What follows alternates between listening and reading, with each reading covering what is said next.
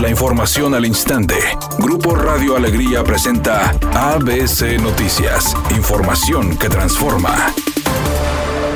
El gobernador del estado, Samuel García, viajó a la Ciudad de México para revisar los acuerdos previamente establecidos con el presidente Andrés Manuel López Obrador, además de una agenda de trabajo donde se reunió con el ministro presidente de la Suprema Corte de Justicia de la Nación, Arturo Saldívar, y con el secretario de Gobernación, Adán Augusto López. A través de su cuenta de Instagram, el mandatario estatal destacó que espera que este viaje sea muy productivo, ya que también sostendrá una reunión con el dirigente nacional de Movimiento Ciudadano, Dante Delgado. Samuel García destacó su reunión con el secretario de Gobernación, Adán Augusto López, Hernández, señalando que dialogaron sobre los proyectos estratégicos de Nuevo León que ayudarán al comercio exterior de México, como la nueva aduana Colombia. Se espera que el gobernador Samuel García regrese este jueves a la entidad.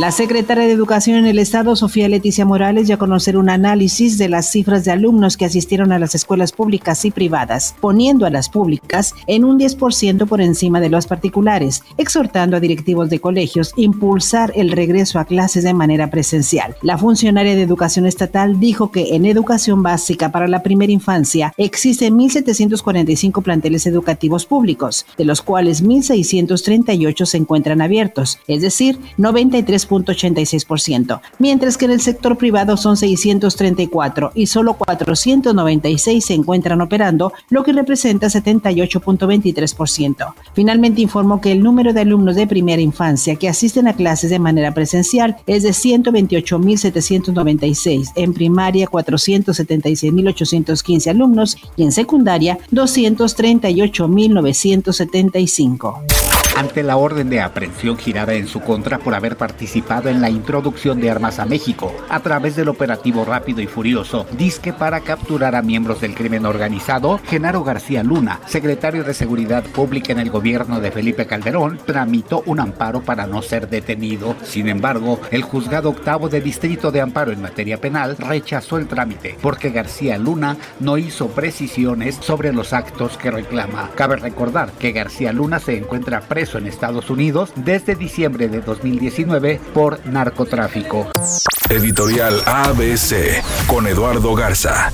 Un error histórico de la pasada administración independiente haber cancelado el proyecto hidráulico Monterrey 6 que traería agua a Nuevo León del río Pánuco. Ahora, cinco años después de la decisión del gobierno del Bronco y ante una crisis de agua, tiene que entrar la Federación, Nuevo León, Coahuila, Tamaulipas y la iniciativa privada a retomar el proyecto para garantizar por lo menos 50 años más del vital líquido. Así están las cosas en blanco y negro en el tema del agua en Nuevo León.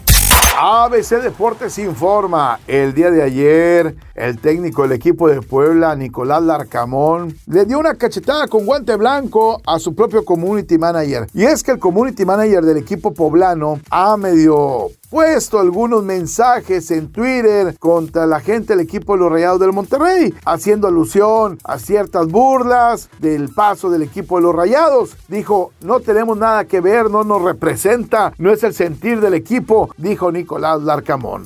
Para sumarse a la barra de plataformas de streaming, Televisa Univisión ahora lanza VIX como su propia parrilla con contenido exclusivo y totalmente en español, y entre ellas anticipa el filme Enfermo Amor, protagonizada por Camila Sodi y Juan Pablo Medina, además de la nueva entrega de Luis Mandoki titulada Presencias que marca el retorno al cine de Yalitza Aparicio. Es una tarde con cielo despejado. Se espera una temperatura mínima que oscilará en los 16 grados. Para mañana viernes se pronostica un día con escasa nubosidad. Una temperatura máxima de 18 grados, una mínima de 6. La actual en el centro de Monterrey, 26 grados. ABC Noticias. Información que transforma.